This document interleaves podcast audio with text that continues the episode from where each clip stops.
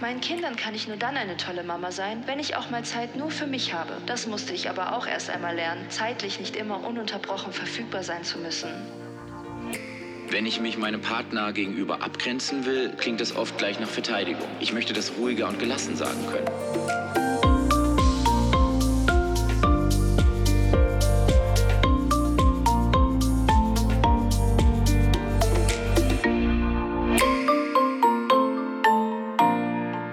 Apropos Psychologie.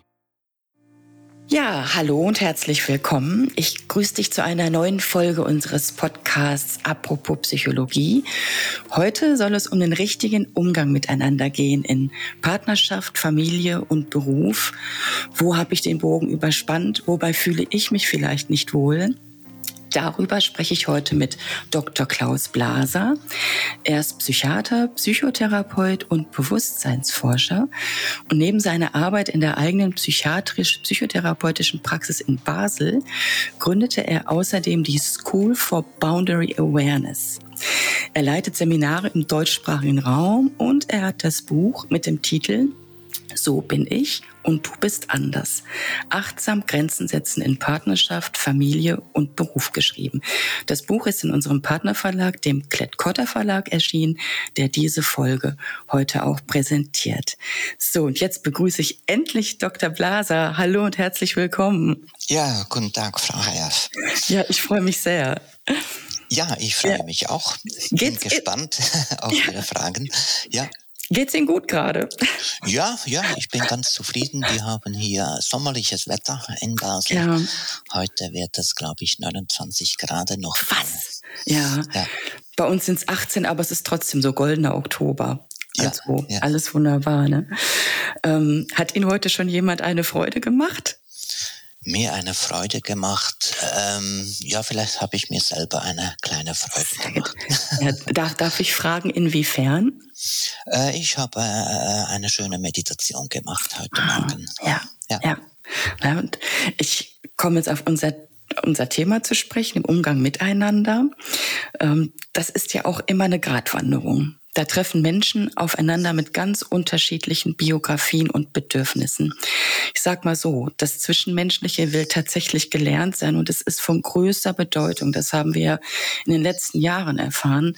Wenn wir gut miteinander auskommen wollen, dann gibt es ganz einfach ein paar Regeln einzuhalten. Würden Sie mir dazu stimmen? Ja, ähm, ich denke, das ist sicher so, dass wir alle ganz unterschiedlich sind. Ähm, ich weiß nicht, ob ich das eine äh, Regel nennen würde, sondern mhm. ähm, eher vielleicht äh, eine Haltung, die es äh, uns einfacher macht, miteinander umgehen zu können. Ja. Mhm. Sie schreiben, ohne Grenze bin ich nirgends. Grenzen setzen, das trifft sowohl auf uns als Individuum, aber auch auf uns als soziales Wesen einer Gesellschaft zu. Ähm, meine Frage so, wie, de wie definieren Sie diese Grenze? Ja, ähm, also im Buch unter, wird ja ein Modell, ein räumliches Modell dargestellt und in diesem äh, räumlichen Modell wird unterschieden zwischen unserer psychische, mentale, seelische Innenwelt und den Raum außerhalb dieser Innenwelt. Und wenn wir in dieser Innenwelt sind, dann hat äh, diesen Raum hat eine Grenze. Mhm. Und wir können uns bewegen zwischen diesen Räumen mit unserer Aufmerksamkeit. Und wenn ich dann außerhalb diesen Raum bin, dann habe ich in dem Moment auch keine Grenze. Und dann ist es nicht mehr klar, wo ich bin äh, mit meiner Aufmerksamkeit, wo ich seelisch oder äh, mental äh, verweile. Und mhm. äh, darum diesen Satz, äh, ohne Grenze bin ich nirgends. Äh, oder man kann es auch anders formulieren. Die Grenze ist äh, überlebenswichtig.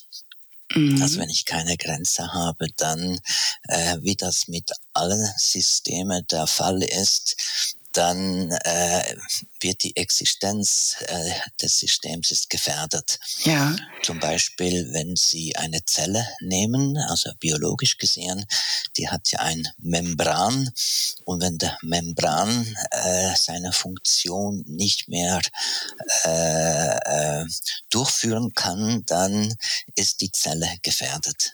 Ja, ist das jetzt sozusagen schon das Grenzmodell, das Sie gerade skizziert haben? Oder ähm, würden Sie dieses Grenzmodell, gibt es da für Sie auch noch eine, eine bestimmte Definition? In, ja, also sagen wir diesen Innenraum, unsere Innenwelt, mhm. äh, unsere seelische Welt, weil sie eine Grenze hat, äh, kann sie existieren und in der Psychologie wird diese Grenze äh, eigentlich zu wenig beachtet. Mhm. Und wenn man ähm, sich da intensiver äh, damit auseinandersetzt, dann zeigt sich, wie wichtig die ist. Und äh, wenn man sie dann ganz im Vordergrund stellt, dann könnte man sagen, äh, dass es ist ein Modell der Ich-Grenze. Mhm. Aber es beinhaltet natürlich viel mehr, weil es beinhaltet eben, äh, was ist dann, äh, wenn man wenn wir bei uns sind und wie äußert sich das, wenn wir mit der Aufmerksamkeit nicht bei uns sind. Wir können da verschiedene Standorte einnehmen. Also es ist ein gleichzeitig ein multiperspektivisches mhm. Modell.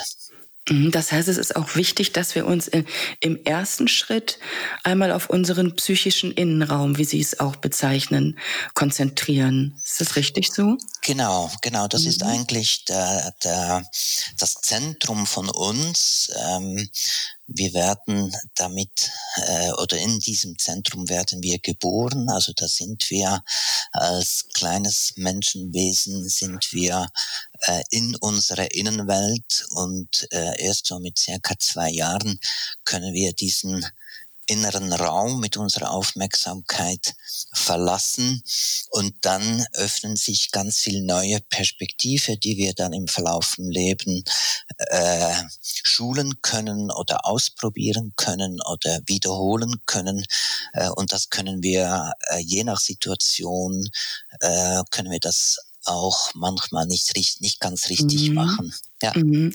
Da kommen wir auch gleich noch ein bisschen detaillierter drauf zu sprechen. Ähm Sie skizzieren in Ihrem Buch auch äh, den inneren Garten ja. und, ein, und eine neue Grenzsprache, mit ja. der Grenzdynamiken sichtbar und sagbar gemacht werden können. Ähm, wie sieht denn diese Grenzsprache aus und wie funktioniert die?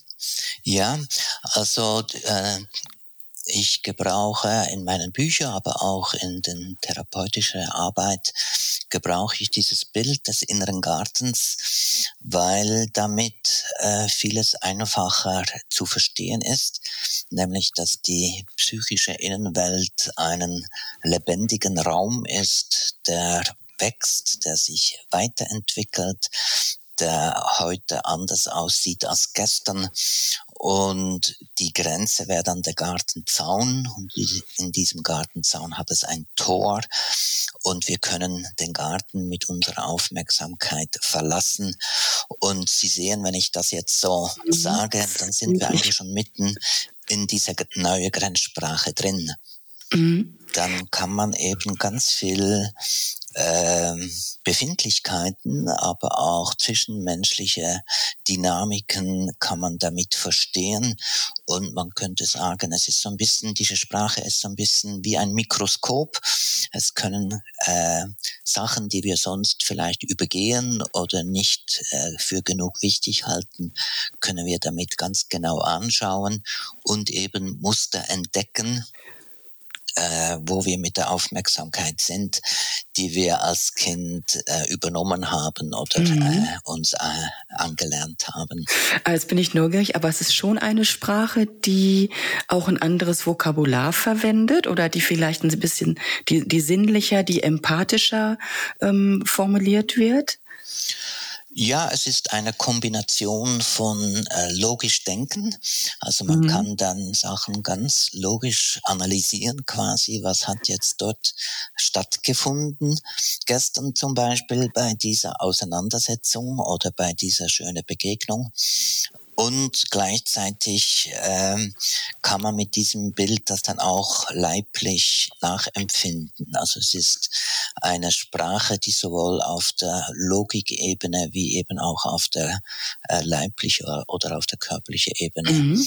äh, spürbar äh, ist. Ja, nehmen Sie in irgendeiner Form vielleicht auch Bezug auf, auf die gewaltfreie Kommunikation oder so auf, auf ähm, ja, religiöse Tendenzen, Buddhismus oder worauf, worauf bauen Ihre Erkenntnisse in dieser Grenzsprache?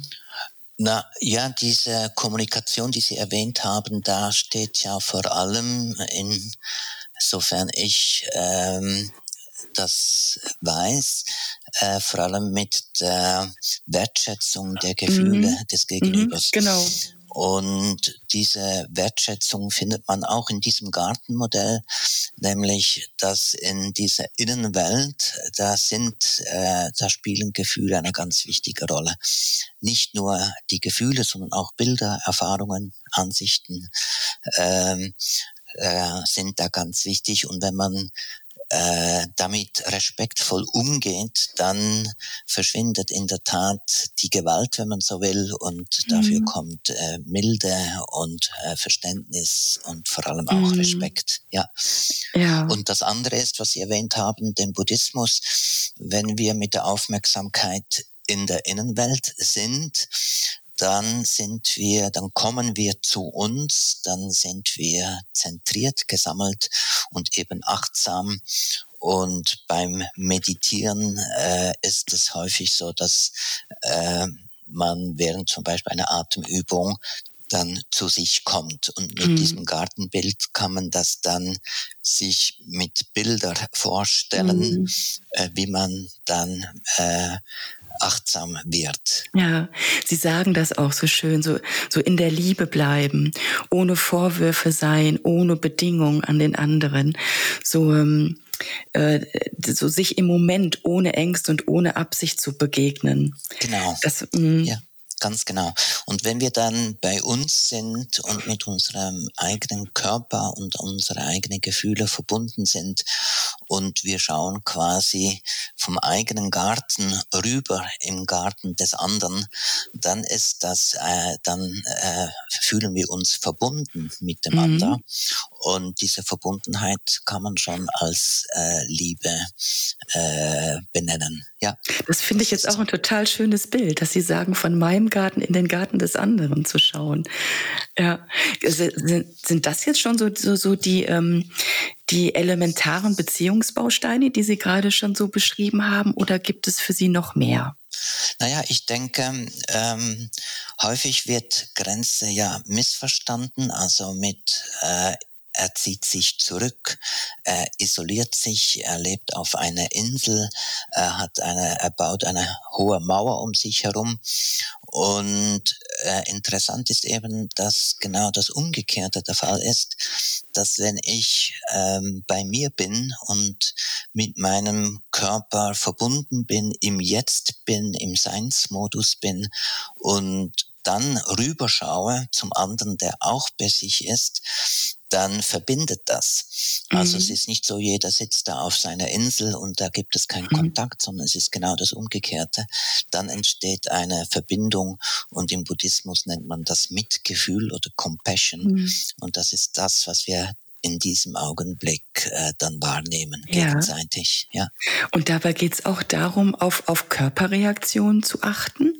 Genau, also wenn wir bei uns sind, dann sind wir verbunden mit unserem Körper und äh, das ist eine subtile Wahrnehmung und die wird dann erst möglich, wenn wir draußen sind, dann sind wir im Denk- und Tunmodus und dann sind wir mit unserer Aufmerksamkeit nicht auf den eigenen Körper gerichtet und können uns auch nicht damit verbinden, weil wir eben außerhalb äh, unserer Innenwelt äh, mhm. uns begeben. Ja. Mhm. Ähm, ich fand diesen Gedanken von Ihnen sehr interessant, dass Sie sagen ähm, oder dass Sie darauf blicken, ähm, dass wir uns einmal bewusst werden sollen, was und wer wir wirklich sind. Welche Gedanken und Meinungen gehören wirklich zu uns, dass wir auch wahrnehmen, was, was wir fühlen. Genau, also in, in diesem intrapsychischen System gibt es äh, diesen vorher erwähnten Elementen und die sind miteinander verbunden.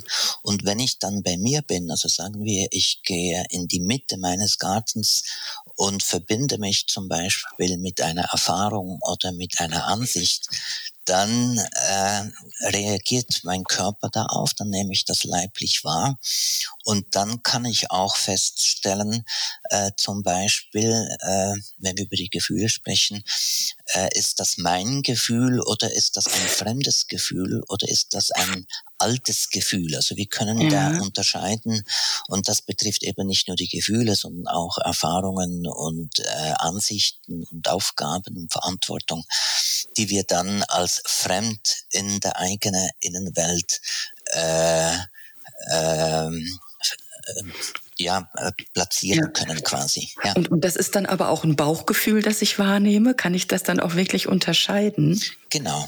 Das mhm. kann ich von innen aus kann ich das unterscheiden. Von außen gelingt mir das nicht. Von außen mhm. bin ich im Denkmodus, dann versuche ich das, also dann kann ich auch in den Garten reinschauen, dann kann ich auch feststellen, da ist ein Gefühl, aber dann werde ich das analysieren äh, und äh, darüber reflektieren und dann kann ich diese Unterscheidung oft äh, nicht machen. Ja. Mhm.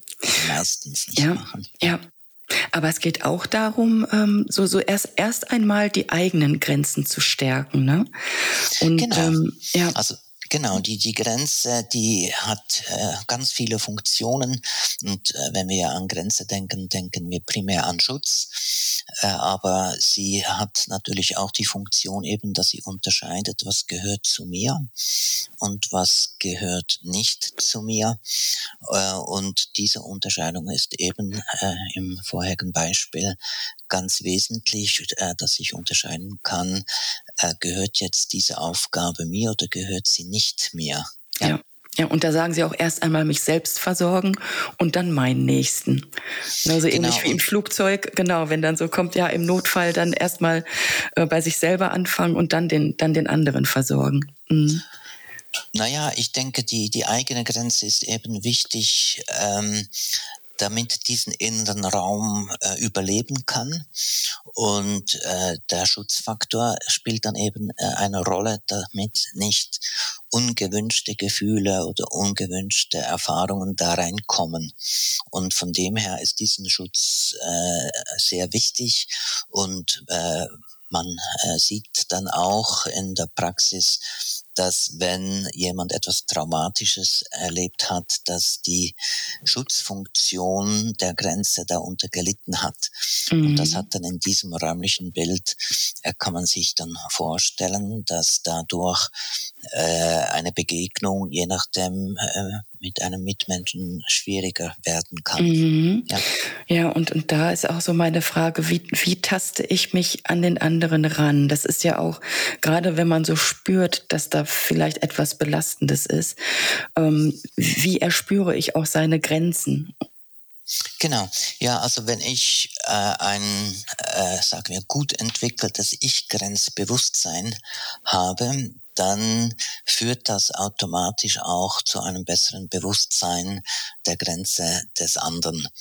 Und äh, wenn Sie sich das jetzt so räumlich vorstellen, Sie sind in Ihrem Garten und der andere ist auch in äh, seinem Garten, dann kann ja da gar keine Grenzüberschreitung stattfinden, solange beide bei sich bleiben. Mhm. Die findet erst statt, wenn die eine Person, also wenn ich aus meinem Raum gehe mit meinem Aufmerksamkeitsstandort und dann dem anderen näher komme und nur das schon kann der andere wahrnehmen, mhm. dass ich nicht mehr bei mir bin. Ja, ja. ja. Und ähm, ich meine, manchmal kann man sich ja tatsächlich nicht davon frei machen, von so negativen Gefühlen wie Verlust oder, oder auch Neid.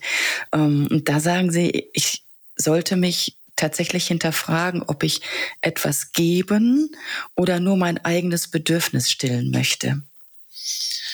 Ähm, ja, so, so habe ich das, glaube ich, nicht äh, genau formuliert. Mhm. Ähm, ich denke, ja, so wie ja. Sie es jetzt formuliert haben, ist es schwierig, die Frage zu beantworten. Ja, also ja. mir geht es jetzt eher um diesen, um diesen Ansatz, ähm, dass ich, äh, dass ich nicht zu egoistisch bin, ne? dass ich ähm, äh, kann, will ich wirklich etwas geben, will ich dem anderen wirklich, will ich wirklich kommunizieren, oder geht es mir eigentlich nur darum, dass ich mich gut fühle? Aha, ja, also ähm, wenn ich gut für meinen inneren Raum schaue, dann bin ich sicher nicht egoistisch. Äh, also mhm. jeder Mensch äh, darf für seine Innenwelt schauen, für seine eigenen Gefühle, für seine eigenen Bilder und Erfahrungen. Und äh, ich bin wahrscheinlich eher egoistisch, wenn ich nach außen gehe und wenn es dort etwas gibt, was vielleicht zwei Personen haben möchten, dass dann der eine das einfach nimmt und mhm. eben den anderen mit seinem Wunsch gar nicht wahrnimmt. Mhm. Aber ich, jeder Mensch äh, darf für seine Innenwelt schauen und wenn wir das machen, dann sind wir eben äh, achtsamer, dann sind wir milder ähm, miteinander und dann sind wir auch mit der Außenwelt verbunden und das gilt nicht nur für die Mitmenschen, sondern auch äh, für die Natur, für Pflanzen und ja. Tiere, dass wir uns dann damit verbinden können und somit werden wir, wenn wir gut für unseren Garten schauen, könnte man eigentlich sagen, wir werden mhm. weniger egoistisch. Ja. Mhm. So, wir können so Unangenehmes oder auch manifestiertes von früher, alles, was irgendwie Leidensdruck in uns gemacht hat, das können wir zurückgeben. Ähm, ich, an wen und wie? Sie sagen, oder Sie, Sie äh, erläutern so Rückgaberituale. Mhm. Ja, es kann zum Beispiel äh, sein, dass jemand etwas Schlimmes in äh, seinem Leben erlebt hat. Und sagen wir äh, eine Frau, die hat etwas Schlimmes erlebt. Und diese Erfahrung ist dann eben verbunden mit Bildern, die, die sie dazu hat, mit Gefühle, mit vielleicht Ansichten darüber. Und all diese Elemente können in Bezug auf diese Erfahrung äh, transgenerationell weitergegeben werden. Also dann landet die Erfahrung inklusive Bilder und Gefühle landen dann zum Beispiel beim Sohn oder bei der Tochter. Aha. Und die hat dann etwas Fremdes in der eigenen Innenwelt. Und ähm, wenn sie dann bei sich ist, kann sie das eben feststellen, da ist etwas in meiner Innenwelt, was dort nicht hingehört. Und das stört natürlich ähm, das Wohlbefinden im eigenen Garten. Mhm und äh, mit Ritualen, aber das kann man auch im Gespräch von äh, Tochter zur Mutter oder Sohn zum Vater oder äh, umgekehrt Tochter zum Vater und Sohn zur Mutter, kann man das im Gespräch dann zurückgeben oder der Vater oder die Mutter kann das dann auch durch eine Entschuldigung zurückholen. Mhm. Und mhm. das gelingt aber häufig nicht äh, von Angesicht zu Angesicht. Äh, aus, da gibt es viele Gründe dafür. Äh, und dann kann man das in der Vorstellung machen. Und äh, ein Ritual ist eigentlich äh, eine in der Vorstellung äh, Rückgabe oder gemachte Rückgabe, aber kombiniert mit einer Handlung, die da die dieser Rückgabe noch mehr Kraft gibt. Mhm. Mhm. Sie sprechen auch vom Schenken und Danken. Das hat, äh, die beiden äh, Dinge haben bei Ihnen auch eine große Bedeutung, ne? Ja. Mhm. Ja, wir haben ja jetzt darüber gesprochen, wie etwas Belastendes beim mhm. anderen äh, landen kann. Aber wir können natürlich auch etwas Schönes, was wir in unserer Innenwelt haben, eine schöne Erfahrung, äh, jemand anders damit eine Freude machen. Und dann wird es eben zu einem Geschenk. Und bei einem Geschenk muss ich auch sagen, ich habe ganz schöne Blumen in meinem Garten, äh, also irgendeine schöne Erfahrung, die ich gestern gemacht habe und die möchte ich jetzt mhm. jemand weiterschenken. Auch dann muss ich meinen Innenraum mit meinem Aufmerksamkeitsstandort ver mhm. verlassen und zum anderen rübergehen äh, und dort anklopfen und da quasi sagen, ich habe äh, dir ein Geschenk mitgebracht, äh, darf ich dir das überreichen? Und dann kann ich ihm oder ihr diese schöne, äh, berührende Erfahrung zum Beispiel schenken. Herr Blaser, Sie schaffen bei mir gerade einen inneren Frieden. Das ist so schön, Ihnen zuzuhören. Wirklich. Ja.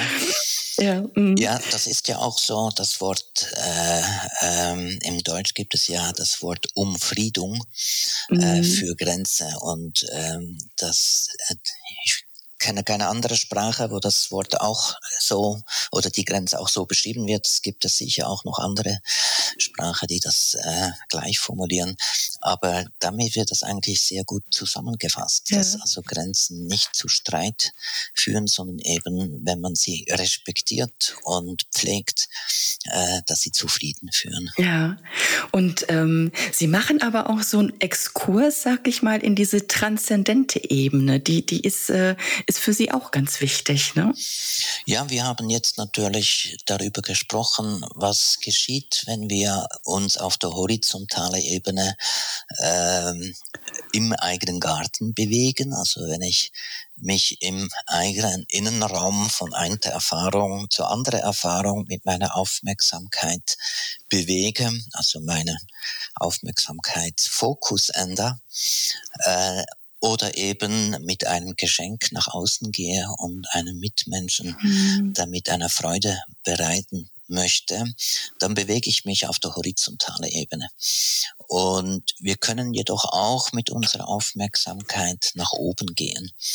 Und äh, das machen viele Menschen, äh, Kinder auch, dass sie so abschweifen, dass man sieht, sie sind jetzt irgendwo anders, aber sie sind nicht wie auf dem Handy irgendwo anders, sondern eben sie gehen Mhm. irgendwie, dann hat man den Eindruck, sie gehen nach oben.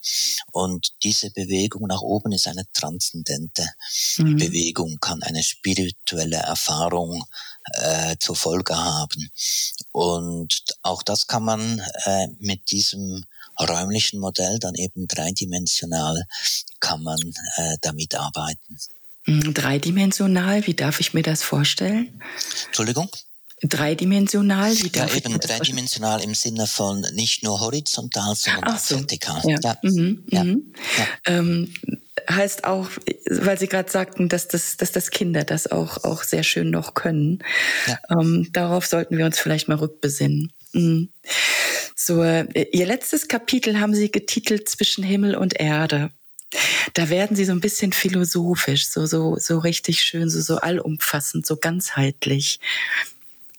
Ja, ähm, das Modell ist natürlich ganzheitlich, das habe ich vorher schon angedeutet, dass wenn wir achtsam bei uns sind, dass wir dann die Umwelt ganz anders wahrnehmen. Also dass wir uns verbinden können, wie die indigene Völker das ja auch machen oder gemacht haben, äh, sich mit der Natur verbinden, mit Tiere, mit Mhm. Pflanzen, mit Bäumen. Und das führt natürlich zu einer alles umfassende Philosophie, wo wir ein Teil etwas Größeres sind. Und auch bei dieser transzendente Erfahrungen äh, ist ja das, was viele Menschen beschreiben, dass sie sich bewusst werden, dass sie äh, ein Teil dieses ganz Großen sind, dass sie dazugehören Ja. und dass sie das äh, erleben dürfen. Ja, Herr Blaser, ich finde, äh, ähm, ich, ja, ich bin, ich bin richtig beseelt nach unserem Gespräch jetzt. Ja, so dieses, ja, Ja. so auch wirklich, dass man mal wirklich so ein Plädoyer für das friedvolle Miteinander hier auch mal äh, ausspricht, ähm, dass wir auch wirklich etwas dafür tun können, wenn wir erst einmal bei uns anfangen, Ja. ne? dass wir Grenzen erkennen, respektieren und dann auch eben neue Wege gehen können. Und äh, das wünsche ich mir und das wünsche ich uns, Herr Blaser. Ich möchte mich ganz herzlich bei Ihnen bedanken für unser Ja. Gespräch. Ich danke Ihnen äh, für, Ja. dass ich heute dabei sein durfte. Vielen Dank auch. Ja, dann alles Gute nach Basel. Ja, danke gleichfalls. Ja. Wünsche Ja. ich Ihnen auch. Tschüss, Herr Blaser. Wiedersehen. Ja, ich muss sagen, der Herr Blaser hat mich wirklich beseelt. Dieses Bild von dem inneren Garten und dass wir aus unseren Gärten heraus mit dem anderen kommunizieren können. So sollte uns ein friedvolles Miteinander gelingen. Ja, ich hoffe, du konntest auch etwas für dich mitnehmen heute und äh, du weißt, ich freue mich auf dein Feedback auf www.blockweise.junfermann.de. Gerne kannst du mir auch ein Thema nennen, das du hier besprochen haben möchtest. Ja, und jetzt bleibt mir nur noch zu sagen, gib schön auf dich acht. Deine Marion.